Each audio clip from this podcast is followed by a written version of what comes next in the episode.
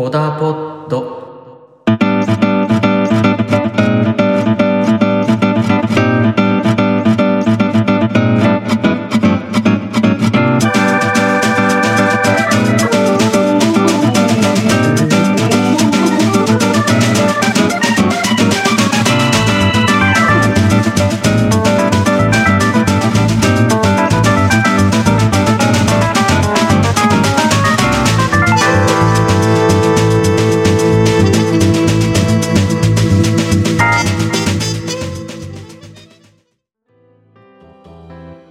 様おはようございます。今回より始まりました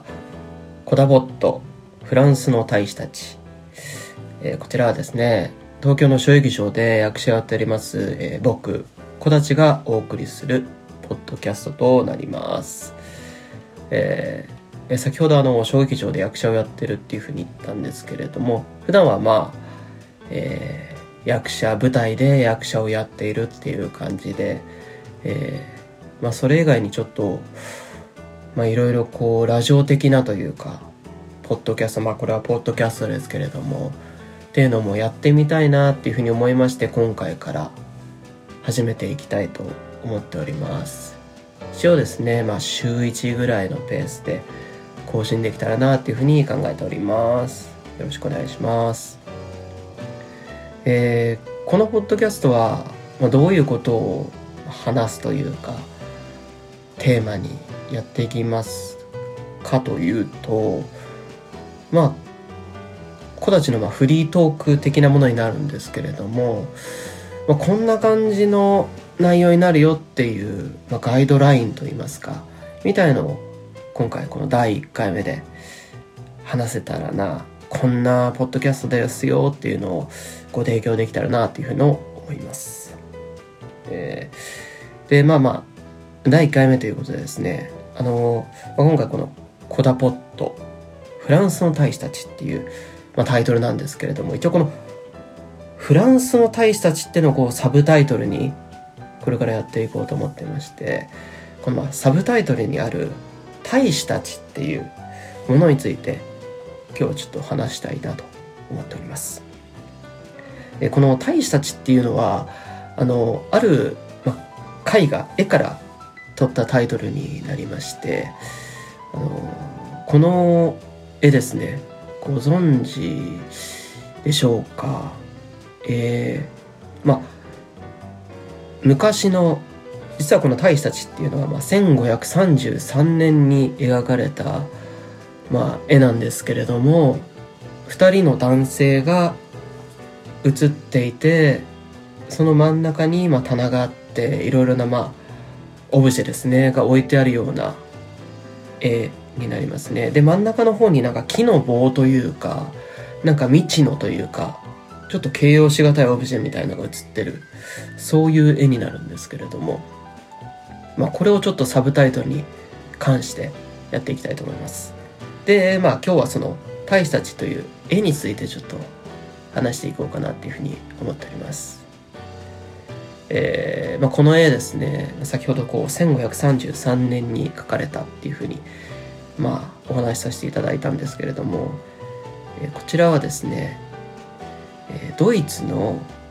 ハンス・ホルバインっていう、まあ、画家がいまして、まあ、この人が描いた絵ですねで今はあのイギリスのロンドンにあるナショナルギャラリーっていうところに、まあ、収蔵されているっていう絵になります。で、この絵はその大使たちっていうぐらいで、まあ、フランス人の大使が2人描かれてる絵になるんですね。まあ、その2人の男性が左と右にいるっていう絵で、まあ、左の男性の方はあのまあフランスにポリジーっていう場所があるらしいんですけれどもそこの領主のジャン・ドゥ・ダンドビルっていう方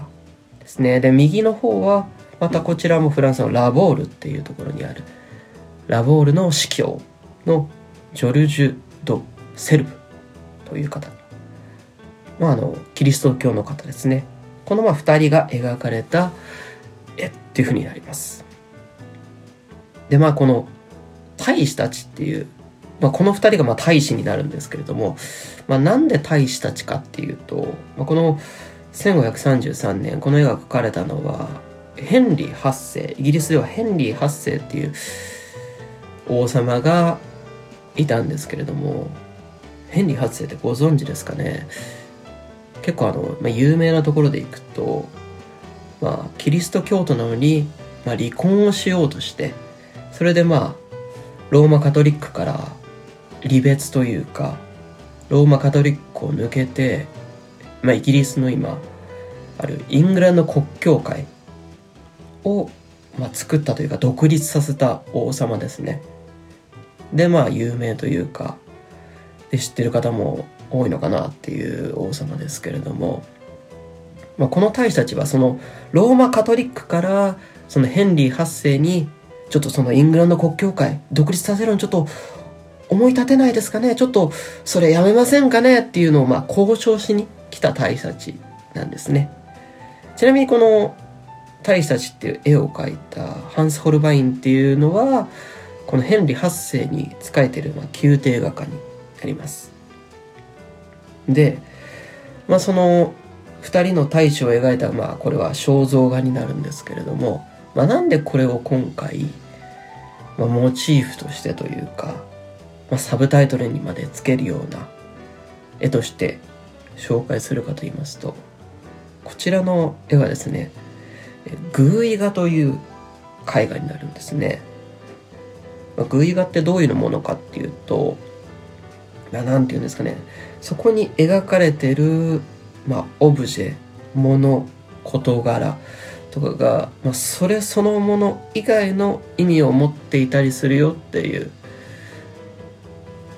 と見以外の裏の意味があるようなそういう描かれ方をしたのが、まあ、グイ画っていう絵画になりましてそのまあ偶意的な部分がすごい面白いなと思って、まあ、僕はまあピックアップしたわけなんですけれどもちなみにどういうその偶意的な意味が、まあ、裏の意味があるかと言いますとまあちょっとポッドキャストなので絵とかがこうまあ見せられないのでまあこのそうイメージでというかでしか僕が話す内容でしかお伝えできないのでちょっと後で絵を、まあ、ネットとかで見ていただけたらなと思うんですけれどもその2人の大使の真ん中に棚があってそこにまあいろいろなオブジェがあるんですけれども上には天球儀とか地球儀とかあとは賛美歌が載ってる賛美歌集とかあとは、まあ、リュートっていう楽器ですねあとはフルートとかが、まあ、描かれているんですけれども、まあ、これにいろいろな意味があるよということですね。まあ、どういうことかっていうとこういうまあ天球儀地球儀まあそういう、まあ、天体のこととか地学的なこと地理学的なこととかまあ、賛美歌宗宗教、まあ、音楽とかそういうものっていうのは、まあ、教養の高さみたいのをこう示してるんですね。なのでこの2人の大使がどちらも教養があるすごく頭がいいよってことをまあ示してるものになります。ただまあそれだけの意味がある絵ではなくて例えばこの地球儀が壊れて描かれていたりとかあと真ん中にあるリュートっていう楽器ですね11本弦があるそうなんですけどこの弦の1本が切れてるんですね。でそういうちょっとまあ欠けたりとか壊れてるというところで不穏なイメージを出してるんですね。つまりこの大使たちが頭のいい大使たちが来たけれど、まあ、結局、まあ、シーズでいけばヘンリー8世はそのままイングランド国教会独立させてしまうので、まあ、そのローマカトリックとイングランド国教会は最終的には不仲で終わるっていう不穏な空気。を描いてるというふうに言われているものですね。でこの絵画の一番のポイントなんですけれどもが絵の真ん中下の方にある何て言うんですかね流木というか木みたいな木のオブジェみたいのがボンと置かれてるんですけれどもここが一番、まあ、ポイントこの絵のポイントになるところなんですよ。本当にね、パッと見だと、まあ、木と言ってもいいのかわからないぐらいの、なんだかよくわからない、不釣り合いなものになるんですね。なんでこれ描かれてるんだろうっていう。で、これですね、パッと見、正面から見ると、そういう、まあ、木のオブジェみたいに見えるんですけれども、これがですね、左側面下から見ると、ドクロに見えるんですね、これ。人間の頭蓋骨ですね、に見えるという描かれ方をしてるんですよ。これ、アナモルフォーシスっていう、まあ、絵画の技法らしいんですけれども、まあ、そういう、パッと見違うものに見えるものを、こう、違う角度から見たりとか、まあ、あとはなんか筒状のもの、円筒形のものをこう当ててみると、また違った実際にあるようなものに見えるっていう。まあ、今回で言えば木のオブジェに見えるようなものが側面から見るとドクロに見えるっていう。そういうまあ技法になるんですけれども、この肖像画にドクロが描かれてる。そこがすごい不思議な絵なんですよね。まああの、まあ、ドクロって言いますと、まあその絵画の中では、メメントモリ、まあ、死を思えとかっていう意味合いがあるんですね。だから、やはり、その先ほどのリュートとか、地球儀、壊れた地球儀、壊れたリュートみたいに、不穏な空気、死を忘れるな、この後には良くないことが起こるぞっていうのを明示してる、そんな絵になります。で、なんで僕はこの大使たちっていう絵をここまでピックアップするかっていうと、この絵について、大学の授業で習ったんですけれども、ちょっとまあどんな授業だったか全然覚えてないんですけれども、で、この絵、その描かれた当初から、本当につい最近まで、その、ドクロに見えていた木のオブジェ、なんだか全然、こう、わからなかったらしいんですね。いろんな学芸員とか、その絵に詳しい方とか見てもこれなんだろうっていう感じで、全然その意味合いがわからなかった。ドクロだと認識されてなかったらしいんですよ。それがある時、その、ナショナルギャラリーの警備員さんが、こうまあ夜見回りをしてる時に、こうパッとなんか後ろの方から視線を感じて、なんだろうって振り返ってみたら、目の前にドクロがあって、なんだこれってなったら、それがこの大使たちの絵で、絵だったっていうことで、その警備員さんがそのアナモルフォースで描かれたドクロを発見したっていう、そういうちょっと面白い絵なんですね。で、まあ、今回この大使たちと絵を紹介して、まあ、何が言いたかってかっていうと、このドクロのように、まあ、物事っていうのはこの別の角度から見ると違った見え方するよねっていうことを伝えたいというか、このポッドキャストでは、この物事を別の角度見たら、別の角度から見たらどう見えるんだろう。あ、こんな見え方もあるよね。あんな見え方もあるよね。みたいなことをこう、まあ、ざっくばらに話していきたいなっていう、そういうポッドキャストにしたいなっていうふうに思っているというわけなんですね。はい。役者なのに全然ちょっと演技的なことは全然喋らないんですけれども、なんか日頃思ってること、とかを、もしかしたらこっちの視点で見たら、今僕が思ってることとは違う見え方がするんじゃないかな、みたいのを話していけたらな、っていうふうに思ってます。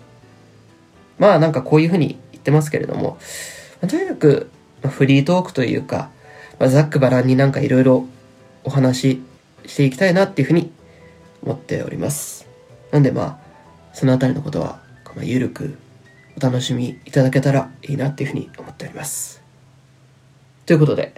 えー、今回はここまでにしたいと思います。では、えー、最後にこちらの曲をデビッド・ボーイで Something in the Air こちらを流して終わりにできたらよかったなっていうふうに思います。では、コダポットフランスの大使たち、これからもよろしくお願いします。それでは皆さん、バイバイ。